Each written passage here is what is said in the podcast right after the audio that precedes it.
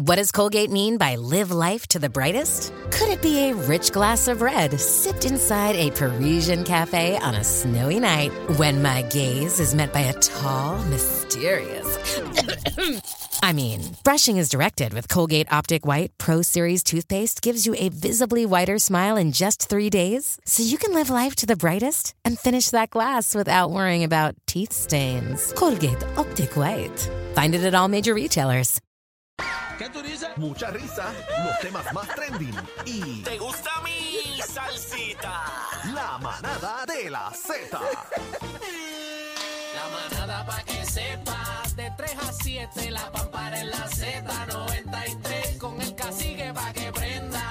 Aniel Rosario y Bebé Maldonado, el topete de la radio. Voy en mi carro escuchando los duros, sin apuro, a la de Country Club le mando un saludo.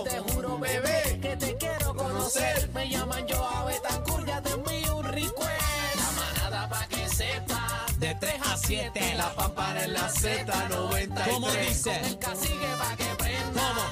Aniel Rosario y Bebé Maldonado, el 220 de la radio. Oh, wow. You know what it is? Oh my goodness. Oh, my Eh, goodness. Bebé Maldonado que llegó. Esa soy yo, it's me. Y Aniel Rosario y Cacique. Somos la manada de la Z y tenemos un invitado muy especial. Cuéntame, bebé. Bueno, tenemos un invitado especial y ya estoy intrigada eh, porque me ha entregado un libro que vamos a hablar sobre él ahora. Pero antes que todo, tengo que decirle que soy fiel creyente de la reivindicación y las segundas Amén. oportunidades. Así que para mí es un placer que estés aquí y que eh, el Z93 te sirva de plataforma para que cuentes tu historia. Estamos hablando de Aníbal Santana Merced. Él es un ex confinado y escritor, conferenciante puertorriqueño que está en Puerto Rico. eh, del 5 al 9 vas a estar en Puerto Rico con motivo de la presentación de su libro, La Séptima Fuga, que se llama Presagio, ¿correcto? Correcto. eh, Bienvenido. sí, Bienvenido. gracias a ustedes por recibirme. Para mí es un placer. Eh, estamos presentando la séptima fuga. La séptima fuga es básicamente eh, el libro, o sea, mi libro más reciente, con el cual cierro este ciclo, que es una trilogía basada en la novela Presagio. Esta novela está basada en hechos reales, en lo que es la delincuencia en Puerto Rico en los años 90. Cuando me dices hechos reales, hechos que tienen que ver con tu historia. Tienen que ver con mi historia, pero también con la historia de otros muchos jóvenes que conocí en la calle cuando era delincuente. Quiero que me hables de un poquito de tu trasfondo histórico para que la gente sepa quién es Aníbal Santana y luego me, me hables un poquito de el contenido del libro, que estoy loca por meterle mano porque Chacho, se ve interesante. Eh, háblame un poquito, tienes 33 años. Eh, no, tengo ¿No? 41 años. Ok, adiós, caray, ¿de dónde yo saqué esto? Aquí, ok. Eh, hiciste 15 años de cárcel. Sí, eso es correcto. Yo me convertí en desertor escolar cuando tenía 11 años de edad, eh, ¿verdad? Abandoné mi casa a esa edad. Eh, comencé a- Prácticamente un niño, Aníbal. Sí, sí, un niño. Mi padre era un hombre maltratante, alcohólico, se la pasaba golpeando a todos en mi familia, así que abandoné mi casa, abandoné la escuela y terminé en la calle ¿En qué Eh, pueblo fue eso? delinquiendo. ¿Qué pueblo? en qué pu- Guaynabo. Eres de Guaynabo. Guaynabo, correcto. Y a mis 11 años, pues ingresé a una institución juvenil por primera vez Eh, Eh, espérate, espérate. ¿Por qué a los 11 años? por un robo, un escalamiento en una casa. Fue la primera fechoría que te cogieron. Fue la primera fechoría eh, que intenté y me arrestaron en el momento, así que mi experiencia como delincuente era tan pobre que en el primer robo me arrestaron. Eh, luego, Muy ignorante, a los 11 años para mí prácticamente eras un niño. Y un dicho que dice, el que juega por necesidad pierde por obligación. Sí, la, la, la realidad es que me dieron dos años y seis meses por ese robo cuando era un niño. Me envían a una institución juvenil. eh, seis meses después, un juez decide darme la oportunidad de salir en probatoria porque era menor, era mi primera falta. Eh, mi madre y mi padre se habían separado para ese entonces y el juez decidió darle mi custodia a mi padre. Yo no estaba dispuesto a vivir bajo el mismo techo de un hombre que lo único que hacía era golpear a sus hijos, estar borracho todos los días. Así que ¿Y por qué tu mamá no ganó ese caso? eh, no sé, yo pienso que el juez le dio la custodia a mi padre porque pensó que tal vez mi madre no tenía ni el carácter ni la fortaleza para tener contigo. bajo control a un niño que acababa de cometer un robo. Bueno, pienso que ella de alguna manera es víctima también en esta situación porque madre de, o sea, no Totalmente. tenía, Era- ¿verdad? Los recursos éramos- necesarios. Sí, éramos 11 hermanos viviendo bajo el mismo techo y realmente mi padre era muy maltratante. O sea, mi madre recibía golpes de él básicamente todos los días de su vida hasta que se separó de él. Wow. Y O- 11 hermanos, ¿y tú eras qué número? soy de los más pequeños, yo diría de los últimos cuatro, Ok. Por ahí más o menos. Fuiste sentenciado a 262 años de prisión, Sí, eso es correcto. pero estás en libertad ahora. ¿Cómo, cómo lograste, no quiero decir apaciguar, cómo se logró reducir esta ¿Y qué, sentencia? qué hiciste que te metieron 200 y pico años? Pues cuando, cuando me convertí en prófugo juvenil siendo verdad este menor, eh, comienzo a delinquir a gran escala, eh, me convierto a los 14 años en líder de una organización con 48 gatilleros bajo mi mando, luego a los 17 años por última vez me arrestan y me juzgan por un sinnúmero de delitos, asesinatos, robos, kayaking, ley de armas, y me dan una sentencia de 262 años de cárcel. Eh, cuando llego a la cárcel, Puerto Rico. Sí, en Puerto Rico, correcto. Eh, cuando llegó a la cárcel, eh, seis meses después nace mi hija. Eh, en la cárcel pues decido que quiero cambiar mi vida, que quiero darme una oportunidad y comienzo a autoeducarme dentro de, de- de ese momento en el que me estaba ¿verdad? educando. eh, descubrí, a través, leyendo libros de leyes y un- conociendo un poco de derecho, cómo hacer mociones, así que comienzo a escribir a los tribunales y logro que mi sentencia de 262 años se convierta en una sentencia concurrente. Significa que todas se sumen, se suman, eh, porque tenía seis sentencias diferentes que sumaban los 262 años. Así que al lograr que me las dieran todas concurrentes, eh, se convierte en una sola sentencia de 51 años de cárcel. Y al, a raíz de que ya llevaba en la cárcel 15 años, pues demostré con mi buen comportamiento, con ajustes Que eso es institucionales, importante. e incluso ya había publicado lo que era mi primer libro para aquel entonces. Tras las rejas. Le- Eso es así, este, Reflexiones tras, Tras las las rejas. rejas. Fue mi primer libro, ya daba conferencias a otros confinados y en escuelas. Y eso ganó, ¿verdad? La educación me ganó a que me permitieran salir en libertad bajo palabra en el 2013. Tengo que decirte que Ah. si no lo dices, eh, pasas por ficha en cualquier lado, porque eh, te ves una persona totalmente educada, respetuosa. eh, y, y cómo ese cambio? ¿Cómo se da ese cambio? Porque, eh, bueno, ¿cuántos libros tienes ya? Eh, soy autor de siete libros. Mira para allá. pues. Dentro de la cárcel.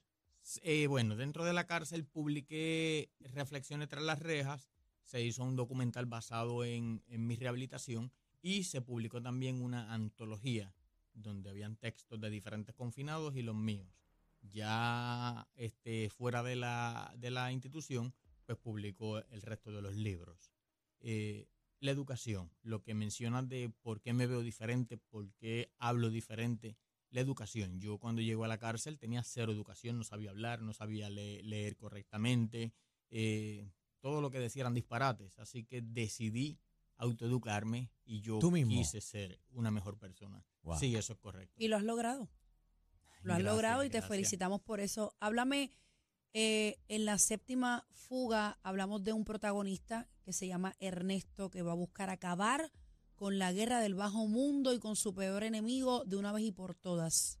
Sí, eso es correcto. Eh, la séptima fuga es, ¿verdad?, el libro con el cual termino esta trilogía. Eh, al inicio es, al inicio fue una novela eh, que se titula Presagio.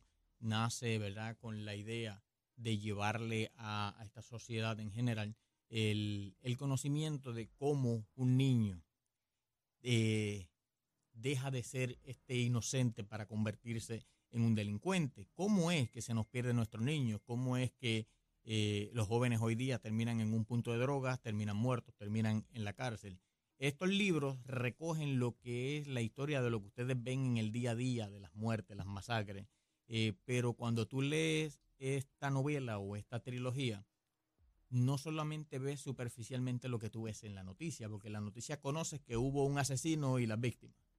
Eso tú conoces, pero cuando tú leas esta Aquí trilogía, vas a conocer cómo y por qué ocurren estas cosas. Cómo y por qué este niño con 17, 18 años, este joven, termina en una cárcel o simplemente termina convirtiéndose en gatillero. Eh, porque no necesariamente las guerras en el bajo mundo tienen que ver únicamente por, por lo que es el narcotráfico. No, eh, como, como anécdota de algo que me sucedió a mí, una de mis guerras, porque tuve diferentes guerras en el bajo mundo, pero mi primera guerra ocurre por un error. Le robamos a un narcotraficante sin saber que era un narcotraficante.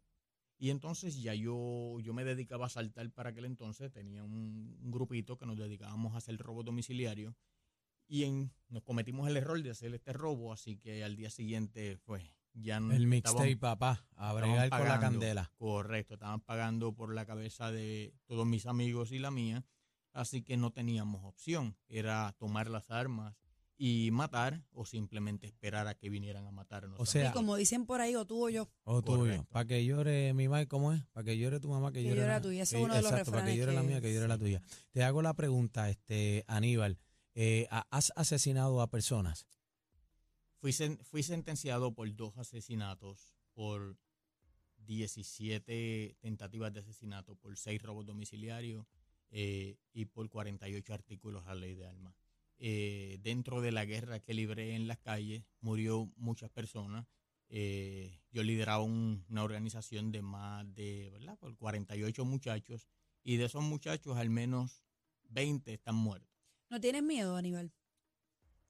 Creo en Dios, creo que si estoy vivo tengo un propósito, no existe ninguna razón eh, terrenal para que haya un motivo, ¿verdad? Para por el cual yo esté vivo. Así que si yo estoy vivo y estoy libre es porque yo creo en Dios totalmente. y Yo creo que Dios quiere algo más conmigo y pues intento llevarle un mensaje a la juventud que se nos está perdiendo. ¿Qué piensas de Alex Trujillo? Alex Trujillo era de mis tiempos, de los Sí. 90. Eh, pienso que Dios lo está, que lo está usando, que Él está llevando un gran mensaje y que exhorto a todos estos jóvenes que lo vean a Él como un ejemplo, porque fue alguien que fue notorio, que fue bien conocido. Que los vean a ustedes como un ejemplo. Incluyete, por favor. Gracias, gracias. Y que los jóvenes entiendan que la delincuencia solamente tiene dos salidas. Vas a terminar muerto o vas La a cárcel. terminar en la cárcel. No hay más opciones. Si Alex Trujillo está libre y está vivo es porque Dios lo quiso. Y si yo estoy libre y estoy vivo es porque Dios lo quiso. Y están predicando aquí en Puerto Rico, eh, no temes por tu vida, eh, porque estás, estás, estás viniendo aquí a Puerto Rico y aunque tú has cambiado tu corazón, tu vida, pero este, los familiares de las personas que, que, que están envueltos de los asesinados están, están por ahí. Sí, todas esas personas saben que yo cambié mi vida, saben que, que yo no tengo, ¿verdad? Ya eh, ninguna intención de causarle daño a nadie. Pero, tú lo has dicho, cambié yo. Muchos de ellos posiblemente no, no lo han hecho aún. Así que. Bueno, pero tú, yo- ca- tú yo cambiaste, tú cambiaste y dices que crees en Dios, pero tú no eres un predicador. No. Eh, no, yo no soy un predicador. Yo creo fielmente en Dios. Creo eh, que mi compromiso es llevarle un mensaje a la juventud para que no cometan los errores que yo cometí. Pero creo ciegamente que si estoy vivo es porque Dios así lo quiso. Aníbal, quiero hacerte una pregunta para irnos porque me están ajorando aquí de la producción para que entonces me des los detalles de cómo conseguimos el libro. Hablaste de los años 90 y ahí han habido muchos asesinatos, como por ejemplo en este fin de semana murieron dos adultos y un niño herido en el carro. En los 90 habían códigos de respetar a la mujer, eh, a las embarazadas y a los niños. Ya eso ha cambiado totalmente. ¿Cuál es tu postura sobre eso? Eh, pienso que los jóvenes de hoy eh, están cometiendo un grave error y es que están olvidando que cuando le disparan a los familiares del enemigo, están olvidando que ellos también tienen familiares y que sus familiares van a terminar siendo atacados. En mis tiempos eh, habían códigos, se respetaban. Eh, jamás intentaron asesinar ni, ni, ni siquiera lastimar a nadie de mi familia porque yo respetaba a los familiares, a los hombres, a las mujeres, a cualquier persona que fuera familia de mis enemigos, yo respetaba ¿Crees que ya no hay líderes? callejeros? Eh, sí los hay. Simplemente pienso que, que perdieron el valor por su propia familia.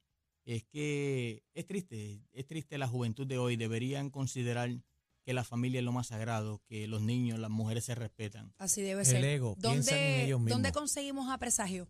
Sí, Presagio y, y, ¿verdad? lo que es la trilogía y todos mis libros están disponibles en Amazon y en mi website anibalsantana.com. Aníbal, redes sociales para culminar la entrevista. Porque si es por mí, me quedo contigo aquí No, hasta yo, la yo noche. soy, no, y yo tengo 20 preguntas más todavía aquí, pero después El hay que sacar un El tiempo programa. es corto, bendito. Sí, en las redes sociales como Aníbal Santana Merced, en todas las redes. Así que algo más. No, gracias. Eh, sigue hacia adelante y éxito, brother. Te felicitamos. Gracias, tiene, tiene la hora, está distinto, encima. otra persona. Zumba. Vamos a darle. Gracias. Gracias por estar con nosotros, la manada de la Z93. Bendito, no esperabas esta sorpresa. Oh, wow. Somos el programa de mayor crecimiento. La manada de la Z. Ah, gracias a ti, PR.